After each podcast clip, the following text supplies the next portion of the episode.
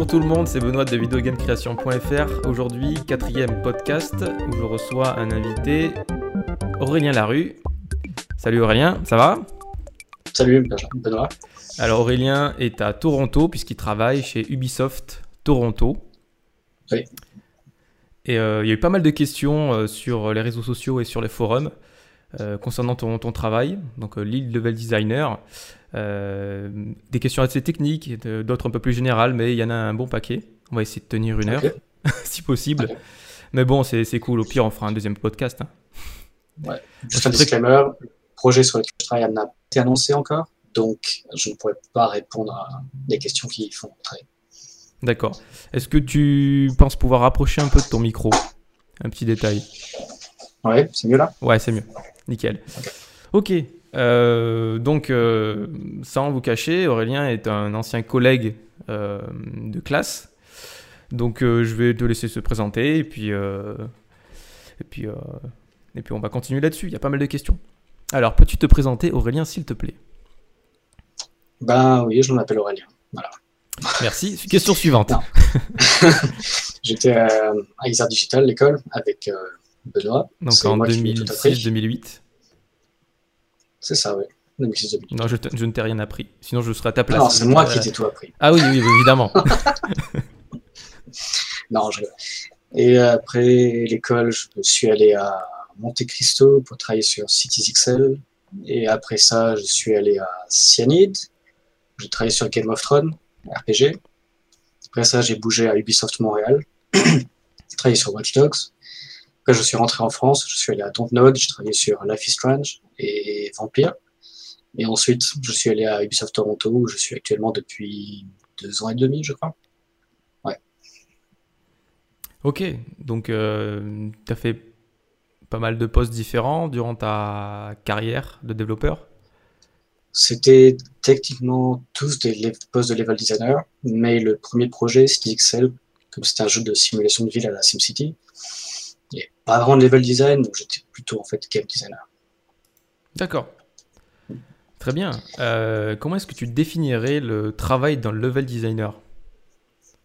Un level designer, son boulot, c'est de créer l'expérience de jeu. C'est de prendre le travail de tout le monde, les artistes, euh, les euh, programmeurs, tout ça, utiliser l'outil pour créer ce que le joueur va, va pouvoir expérimenter, jouer avec et euh, de préférence s'amuser avec. Le, je vois le level designer un peu comme le, le liant entre toutes les professions du jeu vidéo. Et le premier, euh, le premier à faire en sorte que le jeu soit fun. D'accord. Euh, et, certains font l'amalgame, différencient euh, euh, le level designer et l'environnement d'artiste. Donc c'est bien deux postes différents, deux travails différents. Oui, c'est deux complètement différents. Le level designer, lui, va juste créer les niveaux en ce qu'on appelle des, du volume de gris ou gray block. C'est en fait, comme ça s'appelle, mhm. c'est des volumes gris, des boîtes, des, des boules, n'importe quoi, des primitives qui sont censés juste montrer euh, l'espace, la relation entre les différents endroits dans l'espace et puis euh, le, contexte du gameplay. L'environnement artiste, lui, son but, c'est de rendre tout ça beau. Donc il va utiliser des euh, modèles qui sont déjà créés par d'autres artistes ou par lui-même pour peupler tout. Mettons par exemple que je fais, je sais pas, un temple romain. Moi, ce que je vais faire, c'est juste mettre des colonnes grises quatre murs, trois, euh, quatre murs, pardon, cinq murs, quatre murs, deux toits. Et après, ce sera l'artiste de faire en sorte qu'il y ait des fresques, que les colonnes soient belles, avec des, des rayures, avec tout ce qu'il faut, des plantes, etc. Donc le level designer, lui, s'occupe de faire en sorte que le gameplay soit transposé dans l'espace. L'artiste s'occupe de faire en sorte que le travail du designer soit beau à voir. D'accord. Ok. Alors là, je vais montrer quelques screens de, de, de grès bloc. Mhm. C'est vrai que c'est très euh, monochrome. oui. c'est pas fait pour être beau, c'est fait juste pour mhm. exprimer les intentions et le, gameplay. Donc pourquoi avoir choisi Ubisoft Toronto ou Ubisoft Et Toronto aussi euh, Ubisoft, j'avais déjà une histoire avec eux. J'ai déjà, travaillé à Montréal, donc je sais comment ça marche. Et Toronto, ça c'est plus pour des questions administratives au départ.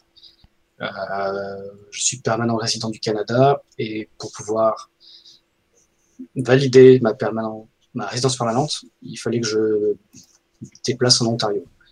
Et comme je savais qu'il y avait Ubisoft à Toronto, mhm. bah, ça fait, c'était le choix. J'ai pas eu à réfléchir deux fois. Quoi. Ça a été évident. Et ça me plaît, c'est un très bon studio, donc euh, j'y suis resté depuis. Ok. Et euh, comment as-tu fait pour y rentrer? La question que tout le monde se euh, pose. Rentrer à Ubisoft Toronto, ce que j'ai fait, ce que j'ai fait, c'est que j'ai regardé les annonces qu'ils avaient en ligne sur leur mhm. propre site d'annonce, et j'ai vu qu'ils recherchaient un level designer, plusieurs. Donc j'ai postulé sur le site en ligne et sur LinkedIn, j'ai contacté des gens que je connaissais au studio de Montréal, qui ont pu montrer au RH que j'étais pas un inconnu, mhm. savait ce que je savais faire. Et ça m'a permis de décrocher un entretien. Et après, plusieurs autres entretiens, j'en ai quatre en tout. Et ils ont fini par me prendre. D'accord. D'accord. Donc, euh, effectivement, tu avais déjà une expérience à, à, Québec. Donc, euh, Et après, j'ai juste eu à prouver que je savais mm, mm. les, les, choses, que je savais faire ma profession. Et ça les a convaincus de me prendre.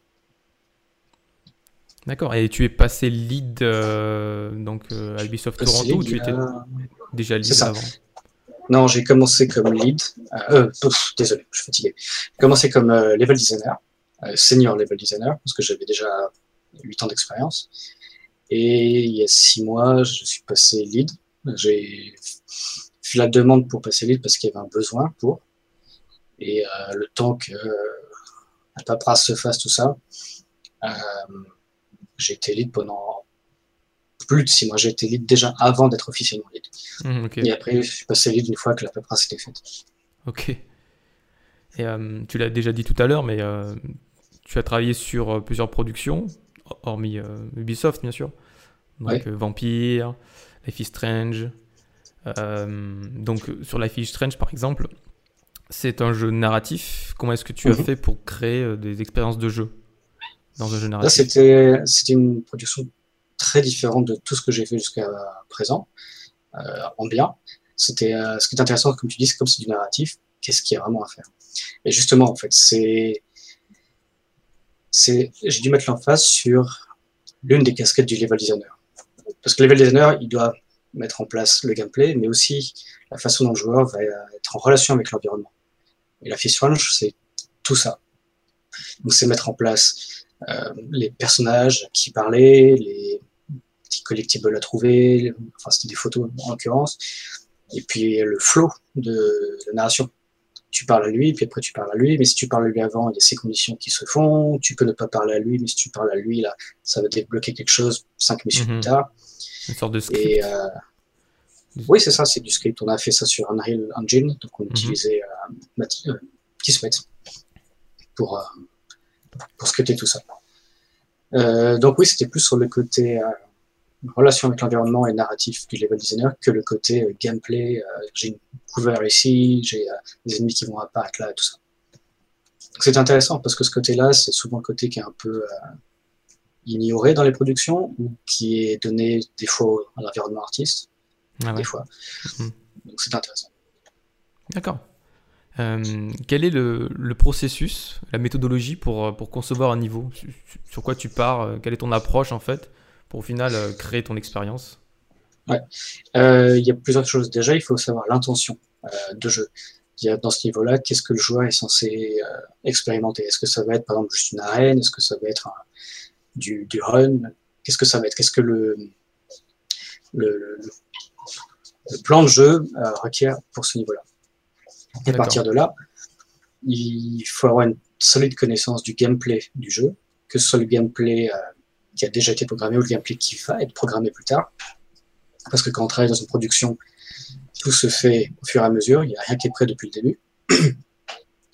Donc, une fois que tu sais euh, ce que le joueur doit faire l'expérience et que tu sais quel élément gameplay tu peux mettre, c'est là que tu réfléchis à comment tu peux mettre ça ensemble et euh, créer quelque chose de, de fun et d'intéressant. Mhm. Et à ça, tu rajoutes toutes les contraintes techniques. Donc, par exemple, tu peux pas avoir un niveau qui est plus grand que, euh, je sais pas, 256 par 256, ou tu peux pas avoir un niveau qui est complètement dans le noir, ou tu peux pas avoir tant de lumière. Il y a 10 000 contraintes qui sont liées euh, à l'éditeur, Mhm. que de toute façon tu connais déjà avant de faire le niveau, Mhm. et tu prends tout ça en compte. Intention, contrainte et euh, ce qui est à ta portée. Ta disponibilité, disponibilité pour créer le niveau. Les éléments gameplay. Ok. Euh, quel logiciel utilises-tu pour la création de niveau J'imagine que vous Euh, avez un logiciel propriétaire, euh, enfin euh, interne. À Ubisoft, oui, on a pratiquement que des logiciels propriétaires, sauf certains projets qui utilisent Unreal Engine 4, Mhm. pas beaucoup, je crois. Et ça, c'est pour Ubisoft, oui. Comme j'ai dit tout à l'heure, pour Life is Strange, on a utilisé Unreal Engine.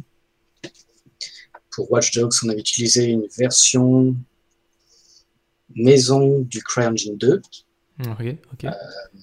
qui, qui est passé par deux ou trois moutures avant d'être euh, l'outil appelé Disrupt pour Watch Dogs. Et pour Game of Thrones, c'était pareil, Unreal Engine, Unreal Engine 3. Et CityXL, c'était un moteur maison, inspiré d'absolument rien, je crois, c'était tout neuf. Ok. Hum, prochaine question, un peu plus technique. Utilises-tu des outils d'apprentissage automatique du type machine learning? Machine learning. C'est-à-dire c'est-à-dire que Euh, j'apprends aux outils à travailler pour moi. Ouais, euh, je pense que ça c'est plus du domaine de l'IA. Euh, Ouais. Ouais. Ça, c'est, ça rentre pas dans les, dans les attributs du level designer, c'est plus pour les programmeurs. D'accord. Euh, autre question technique. Les sciences cognitives influent-elles sur ton travail? Si oui, comment? Oui, euh, c'est important de savoir, euh, c'est important de connaître la psychologie du joueur et euh, la façon dont les gens réagissent à cer- certaines choses, que ce soit des petits détails ou des choses plus globales, parce que c'est comme ça que tu peux maîtriser l'expérience et faire en sorte que le, joueur vive ce que tu as envie qu'il vive et, du fun. On a des studios de playtest Ubisoft où il y a des gens qui viennent de l'extérieur qui jouent à des versions du jeu et on traque tout ce qu'ils font. Euh. On traque les mouvements des doigts sur le, le console, le pad de console. On traque le mouvement des yeux aussi, comme ça on sait est-ce qu'ils regardent le plus souvent. Mhm. On a des heatmaps, c'est-à-dire que s'il meurt à un endroit, ça va Mhm. créer une petite valeur. Et plus il y a de gens qui meurent au même endroit, plus la valeur est grosse. Donc on sait exactement où les gens sont morts. Tout est traqué, Mhm. c'est ça. Et pareil, tu bouges. Quel chemin t'as pris? Euh, Qu'est-ce que t'as fait sur ce, le long ce chemin? Ce qui fait qu'on sait exactement, exactement, on sait très bien ce que le joueur va faire grâce à ces, outils Mhm. et on peut agir en conséquence. Mais déjà, pour que ça, ça marche, en amont, oui, on utilise les sciences cognitives et euh, base- la psychologie de base, plus des petits trucs et astuces qu'on connaît quand, quand on a fait le métier pendant plusieurs années. On, on, on sait certaines choses, euh, on découvre certaines choses et on, on essaie de les appliquer. D'accord. Euh, bah, la prochaine question c'était sur l'occlumétrie, mais tu as déjà répondu. Ça, c'est pour l'art. Comment? L'occlumétrie, c'est plus pour le- les artistes. D'accord. L'eye tracking c'est différent? C'est pareil, c'est pour les pareil. artistes. En fait, à Ubisoft, en tout cas, euh, les artistes pour l'éclairage sont différents des artistes qui font l'environnement. Ok. En fait, pour quasiment tous les studios, c'est pareil, parce que c'est une science qui est très différente. D'accord, je vois. Euh, As-tu un exemple de level design efficace et élégant Donc, euh, une phase d'un jeu qui t'a particulièrement Ouais. marqué Ouais, il y a euh, Dishonored, le premier, l'un des meilleurs level design que j'ai pu euh, tester. C'est fait en sorte, la façon dont c'est fait, c'est que les niveaux sont linéaires, mais suffisamment ouverts en parallèle Mhm. pour que le joueur puisse choisir sa façon de, de jouer et de faire, sans qu'il se rende compte qu'il prend un chemin alternatif. Il va penser que c'est le bon chemin, parce que c'est le bon chemin pour lui, et il a Mhm. raison. Mais si il jouait d'une autre façon, il pourrait prendre un autre chemin, et ça marcherait tout- tout aussi bien. Et ça, c'est du bon level design. C'est d'offrir la liberté aux joueurs de d'utiliser le gameplay comme ils veulent, et de leur donner les outils pour ça. Et Dishonored, justement, le premier, j'ai pas joué au deuxième, c'est pour ça que je dis que le premier, Mhm. euh, pour moi, a réussi à faire ça d'une manière euh, magistrale. D'accord. C'est vrai qu'il était vachement bien. Euh, honnêtement, en tant que joueur qui adore euh, bah, les, les phases d'infiltration, c'était un peu mon, mon, approche dans le jeu. Quoi.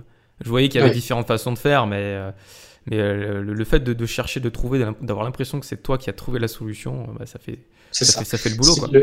C'est ça, c'est exactement ça. C'est l'un des buts du level designer, c'est de faire en sorte que le joueur se sente intelligent à trouver des solutions même si c'est une solution qu'on sait qu'il va trouver et qu'on a mise pour lui. Mhm. Le but, c'est que le joueur se dise, ouais, j'ai réussi pas, à... Pas trop évidente quand même. Ah, quand c'est trop évident, c'est pas fun. Bah ouais. C'est ce que je reprochais au Splinter Cell, les premiers. ouais. C'est ça tout le challenge, c'est d'arriver à faire en sorte que ça que ce soit pas évident et que les outils soient là, mais que le joueur s'en rende pas compte en fait. on rejoint la question de psychologie avant. On utilise des petits signes, euh, par exemple, truc euh, un peu bête, mais pour mhm. Watch Dogs, euh, on avait des, allées derrière les bâtiments. Mais c'était pas vraiment très visible parce que c'est des allées sombres. Et puis quand tu roules sur une route, tu vois pas les allées. Mhm. Donc on a mis des marquages au sol jaunes pour symboliser que c'était l'entrée des allées. Et à partir de là, les joueurs inconsciemment voyaient le marqueur, le marquage au sol. Ils comprenaient qu'il y avait un moyen d'accéder en voiture et le faisaient. Sans vraiment se dire, ah, oui, il y a un marquage, je peux aller là. C'est juste, le cerveau a compris et Ça a un nom, je crois, ce système. C'est comme le. C'est du feedback. C'est. Euh, euh, je, crois que ça, c'est un autre nom. En fait, euh, je sais pas si tu, te rappelles l'exemple du la personne d'entretien dans un aéroport qui avait une mouche dans les, dans les urinoirs pour que les gens se forcent inconsciemment à, faire pipi sur la mouche et donc à pas pisser ailleurs. Ah oui, c'est une sorte de gamification un peu. Bon, l'exemple est, peu grossier. C'est jouer avec les instincts. Ouais, c'est ça. C'est jouer avec les instincts des gens pour leur faire faire ce, ce que tu veux qu'ils fassent. Yes. Euh, question suivante. Pourquoi est-ce que tu travailles dans les jeux vidéo? J'aime bien poser cette question. Chacun a ses, raisons. Comment? Je t'en pose des questions, moi. Ah bah, fais un podcast, écoute. bah, je travaille dans le jeu vidéo parce que j'ai toujours voulu le faire. Depuis tout petit, je crée mes propres jeux vidéo sur papier, bien sûr. Et c'est quelque chose qui m'a toujours fasciné, pouvoir créer des univers et avoir les gens aller dedans et s'amuser, faire des choses. Ça m'a toujours passionné. D'accord. Tu as commencé par euh, créer des, jeux de rôle papier, c'est ça? Des niveaux, en fait, des niveaux de jeux papier, euh, des plateformers 2D notamment. J'ai fait des, ce qu'on appellerait des game design, mais bon, quand tu as 10 ans, c'est pas vraiment du game design, mais des intentions de concept, tout ça. Mm-hmm. Toujours. Et voilà. Donc, euh, c'est une vocation quelque part. Et euh, on n'a pas parlé, mais je sais que tu as fait euh, une école d'architecture, il me semble. Oui, c'est ça. Après le bac, j'ai fait 4 ans d'architecture hmm. parce que je pensais que l'architecture serait un bon moyen d'entrer dans le jeu vidéo pour faire du level design. J'avais lu dans un magazine de jeux, je ne sais plus lequel, que des level designers à Bungie sur Halo étaient des architectes. Je me suis dit, c'est une bonne idée. Je suis pas bon en maths, je peux pas être programmeur. Je sais pas dessiner des masses, donc je peux pas vraiment être un artiste. Mais l'architecture, ça, oui. Donc, euh, j'ai fait l'architecture pour ça. Et euh, je me suis rendu compte que l'école des arts digitales existait. je me suis dit, bon, bah, c'est un chemin encore plus rapide et plus, plus direct. Donc, j'ai changé. J'ai passé le test d'entretien d'entrée mm-hmm. à les arts digitales et euh, bah, la suite, tu le connais, fait deux ans et puis après diplômé. Et, tu finis Ubisoft Toronto euh, dix ans plus tard. Dix ans plus tard, oui, ça fait dix ans, dix ans qu'on a nos, nos, diplômes. Ouais, ouais, ouais. Euh, je sais plus ce que je voulais dire, ça va me revenir. Je passe à la suite tout de même. Euh, quelle partie de ton métier préfères-tu? Hmm, Bonne question. Euh, j'adore créer les, les, espaces de jeu. Mmh. Euh, mettre à la place du joueur, peut-être?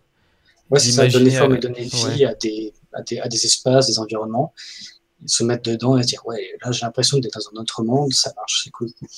Ça, ça me plaît beaucoup. Ok. Euh, quel est ton meilleur souvenir ou anecdote en tant que professionnel du jeu vidéo? Euh, mmh. Un détail. Bon, je sais qu'on garde très bons souvenirs ensemble, mais Hormis celui-ci, tu, peux, en sortir un autre.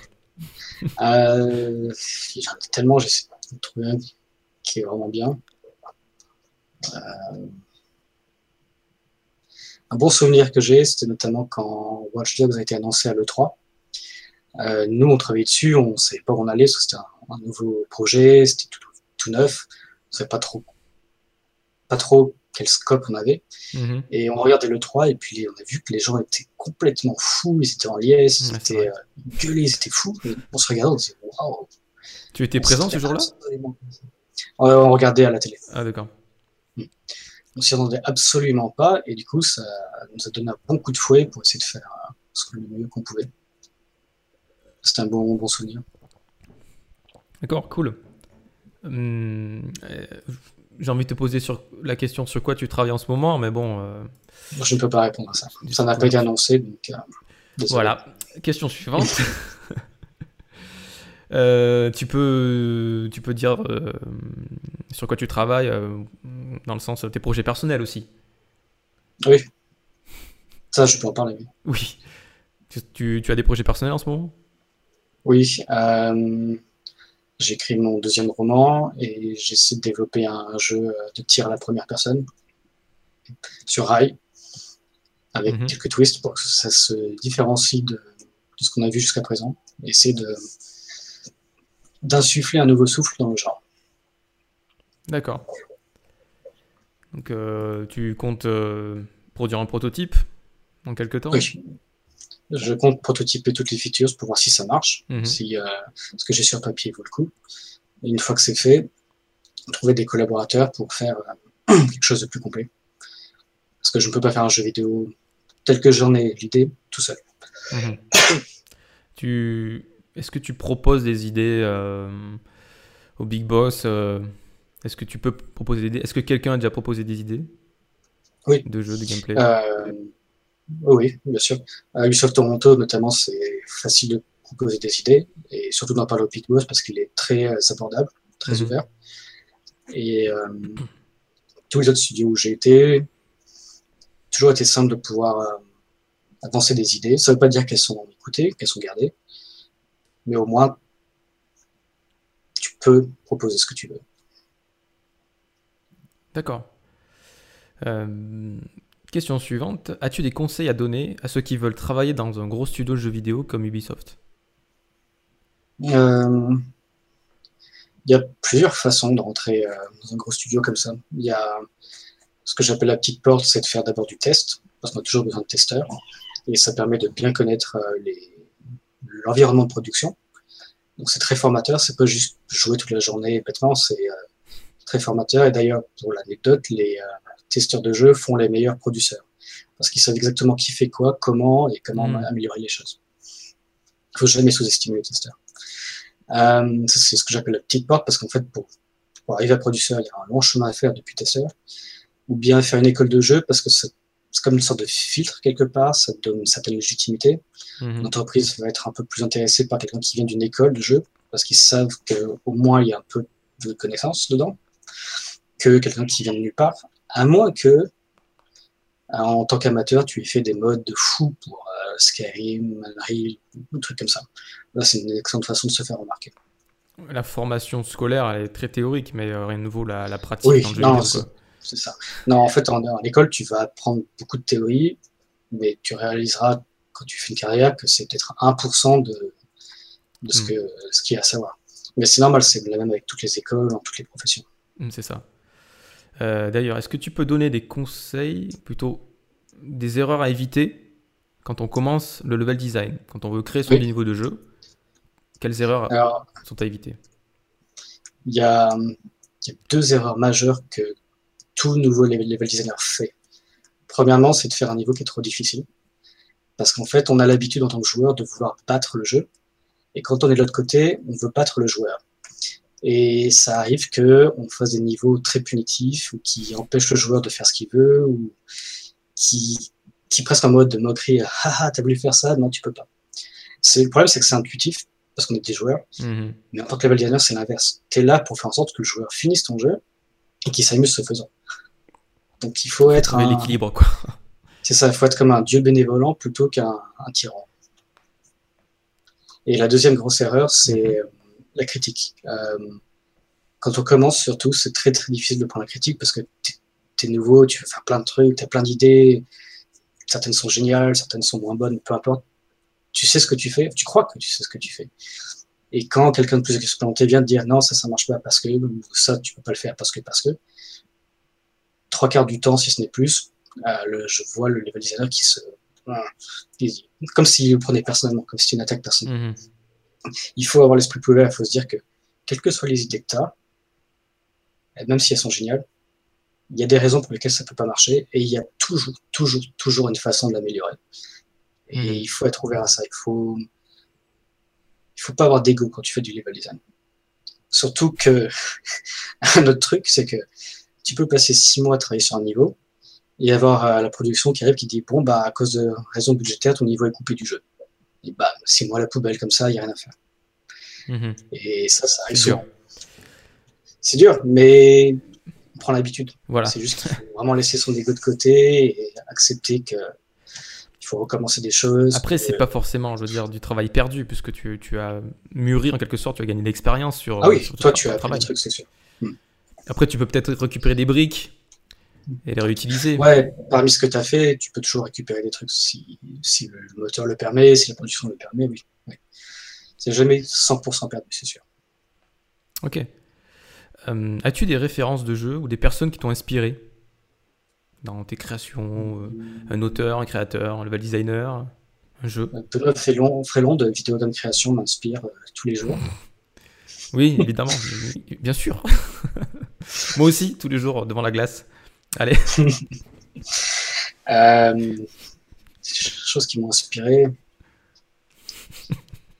Que nos blagues ne changent pas depuis 10 ans. bon, Elles ont allez. mûri. Ah ouais, des gens qui m'inspirent, des choses qui m'inspirent. Il y en a plein. Il y a toujours les jeux que tu préfères sont des jeux qui t'inspirent parce que tu veux Mhm. faire pareil, ou tu veux améliorer ce que tu as vu, ou tu veux en faire partie. Donc il y a toujours ça. Euh, les gens qui m'inspirent dans l'industrie, euh, j'aime bien. euh, je suis désolé, j'ai oublié son nom. Anyway, j'ai rencontré euh, des, des gens comme Cliff Bleszinski qui m'ont pas mal inspiré. Et même s'ils font des, même font des échecs aujourd'hui, ça n'empêche pas que c'est des gens qui ont accompli beaucoup et qui, qui peuvent toujours accomplir beaucoup. Ok, tu as dit le, le nom et le prénom? Cliff Bleszinski. Il est à la base de. Ah Bah oui, tout simplement.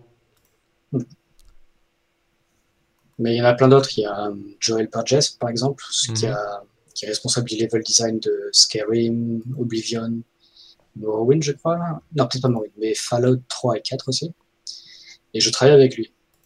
Donc, euh, travailler avec une légende, c'est c'est quelque chose.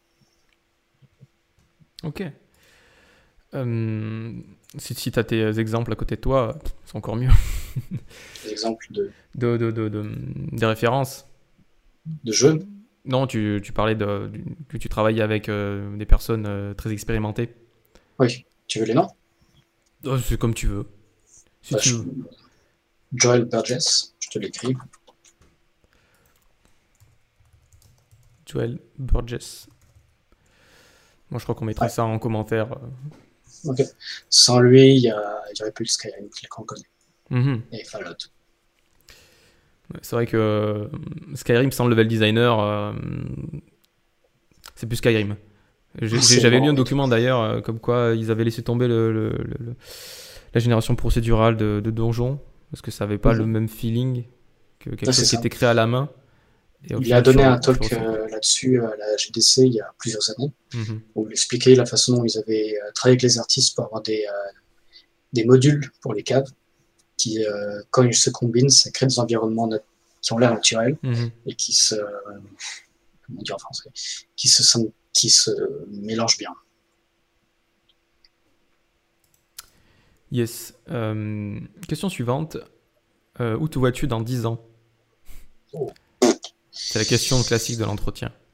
Ça, c'est dur. Parce que le- l'industrie du jeu vidéo est tellement fluctuante que c'est très difficile à dire. En disant, je pourrais toujours être à Ubisoft, comme je pourrais être à la tête de mon propre studio, ou je pourrais être en train de faire du jeu indépendant à l'autre bout du monde. C'est extrêmement difficile. Je suis ouvert à toute éventualité.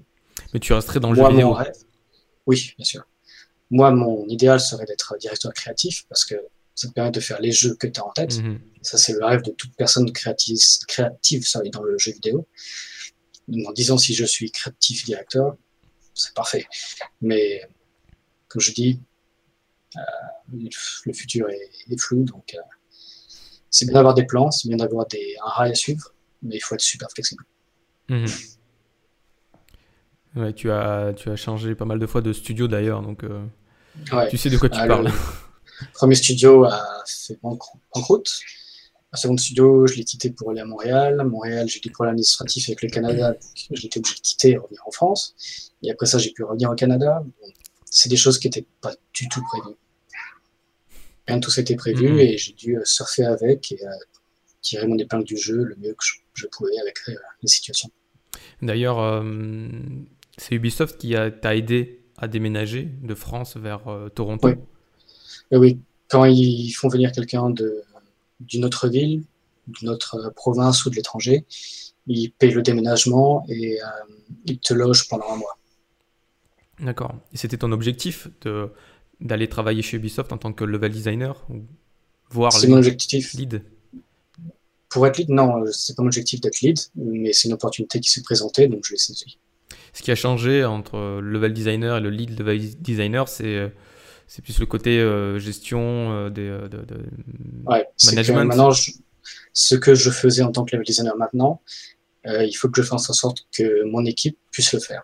Mhm. Donc je les soutiens dans, les, dans leurs tâches, euh, je les aide du mieux que je peux avec les, les problèmes techniques, en, en allant voir les personnes concernées pour leur obtenir les informations, en les mettant en relation avec les personnes à qui ils doivent parler.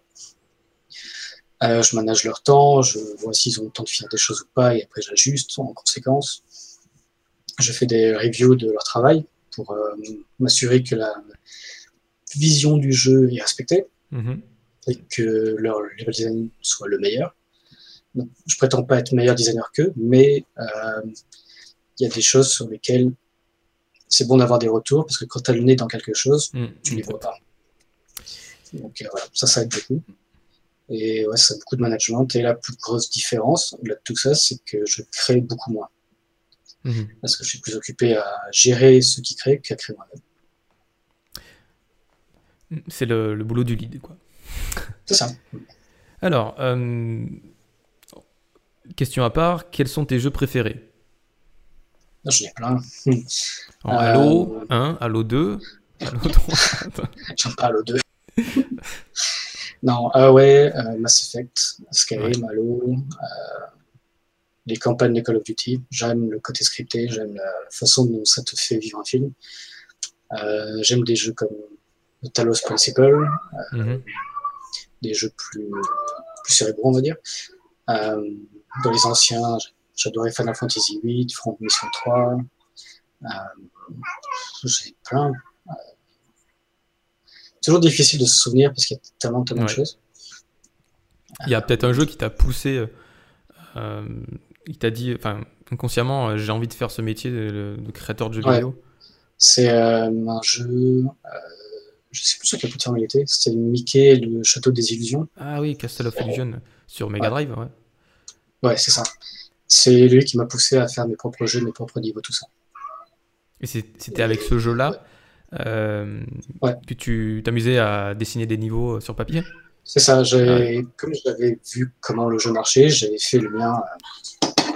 euh, euh, j'ai fait mon propre jeu avec une fourmi qui devait aller libérer euh, sa fourmilière et qui affrontait des, Ok. des, je sais plus, des guêpes, je crois. Et le méchant c'était Maître Frelon, ce qui me fait penser à toi du coup. Enfin bref, j'avais fait plein de niveaux. À un moment, tu avais des ailes, tu pouvais avoir un niveau dans le ciel. Bref. T'imagines si euh, on avait eu euh, les outils comme, euh, comme Mario Maker, comme Little Big Planet à notre époque, Ouais, c'est clair. on, on serait vraiment amusés euh, comme des petits fous. Quoi. À l'époque, c'était, c'était, c'était dans notre imagination, quoi, les niveaux. Ou alors, fallait. des outils comme ça, euh, comme, il y a, comme euh, Little Big Planet ou même Lego Worlds ou euh, Minecraft, tout ça, c'est Mhm. c'est parfait pour apprendre le level design et le game design. Alors, euh, question suivante. À quoi joues-tu en ce moment? Euh, je suis en train de jouer à Assassin's Creed Odyssey et j'aime beaucoup. Ils ont bien amélioré ce qu'ils avaient fait avec Origins. Et c'est un jeu qui vaut le coup. Un jeu qui vaut le coup, qui est vraiment bien. Alors, c'est quand tu travailles parallèle, Ubisoft, tu es censé euh, un peu plus euh, euh, argumenter, être élogieux. Vas-y, donne-moi une raison. Parce que moi, à Origins, je me suis amusé les, les premières heures, mais j'ai perçu que c'était un peu répétitif au bout d'un moment. Celui-là, je trouvais moins répétitif, même s'il y a beaucoup, beaucoup de choses à faire. Je trouve le jeu plus intelligent aussi parce que le jeu a l'air de comprendre ce que tu fais et tes intentions Mhm. et euh, s'ajuster en conséquence. Euh, notamment avec les mercenaires qui te poursuivent, ça c'est ça donne du fil à retordre, non pas parce que c'est juste des ennemis durs, mais parce qu'ils savent où te trouver et ils savent comment avoir euh, comment, comment avoir le dessus sur toi. Et, euh. Le jeu est beaucoup plus complet. Ils ont rajouté la bataille navale, ils ont rajouté euh, des vraies recherches Mhm. de trésors. Euh, attends, Vas-y, prends ton temps. euh, on coupera ce passage. désolé, les chiens tout le temps. T'inquiète, on va couper. Je couperai. Donc euh, voilà, et euh, en parallèle, je joue aussi à Overwatch, que j'aime beaucoup. Euh, je ne suis pas un joueur PVP de base, mais Mhm. celui-là me plaît énormément en termes de, de combat PVP. Il a une très bonne formule, hein, j'ai envie de dire. Il fait tout ce qu'il faut pour que tu aies envie de continuer à jouer et d'essayer les persos. et- Et puis les combinaisons entre les personnages Mhm. permettent de faire. Il y a des une alchimie. C'est ça intéressant. Après, il faut pas tomber sur des joueurs toxiques, mais bon. Ça, c'est dans tous les jeux. c'est un autre problème. ok, euh, et en dehors des jeux vidéo, donc tu as dit que tu écrivais un roman, des romans. Peux-tu nous en dire plus? Euh, j'ai toujours écrit, depuis que je suis plus petit. D'ailleurs, j'ai commencé à écrire avant de m'intéresser aux jeux vidéo. Donc ça, pareil, c'est une sorte de vocation. J'ai publié un livre, euh, un roman l'an dernier sur Amazon. Il s'appelle Half, Half Asleep Guardians. Euh, un roman court, mais maîtrisé, j'ai envie de dire. Comme un, un film, Mhm. se lit vite. Et là, j'écris un deuxième plus long et plus en profondeur, plus complet, plus difficile à écrire. D'accord, je mettrai euh, le lien vers ton, ton livre dans, dans la description. Ok. Euh, je crois qu'on a terminé pour le podcast. C'est une question bonus. Ouais. Est-ce que c'est bon la protéine Oui. ça dépend. Pour certains, c'est un goût acquis. Pour d'autres, c'est. Ouais, ça marche bien. Alors, après, la poutine, j'ai pas aimé. La deuxième, oui. La, quoi? La poutine, t'as pas aimé?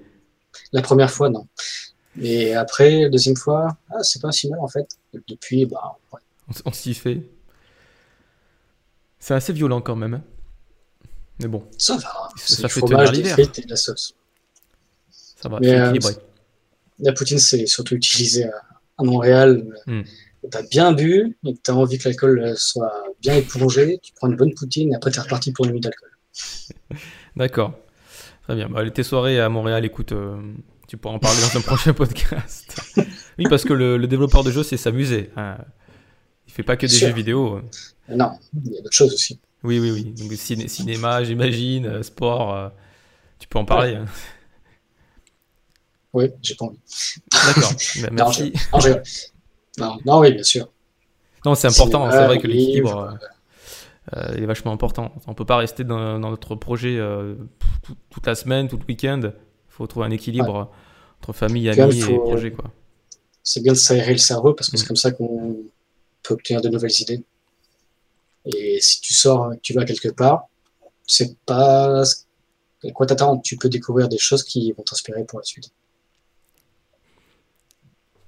C'est vrai, tout à fait. Donc faites des pauses. Euh, on a corrigé des d'innombrables bugs en allant faire une pause tout simplement, en arrêtant de travailler. C'est ça. J'ai un, un truc qui m'arrive souvent, c'est que je vais être bloqué sur quelque chose pendant des heures, ça va m'énerver. Mm. Je vais me coucher, et le lendemain, même en me réveillant ou pendant la nuit, j'ai la solution. Et je règle le problème en quelques minutes.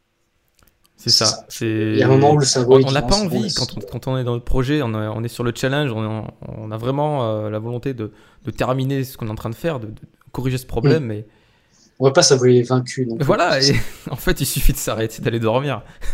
ça, le cerveau, c'est un peu comme un muscle. euh, tu peux l'utiliser autant de fois avant qu'il se mette à, à fatiguer au point qu'il ne sert à rien. On sature, on sature, mais bon, euh, il faut, il faut écouter son corps en fait.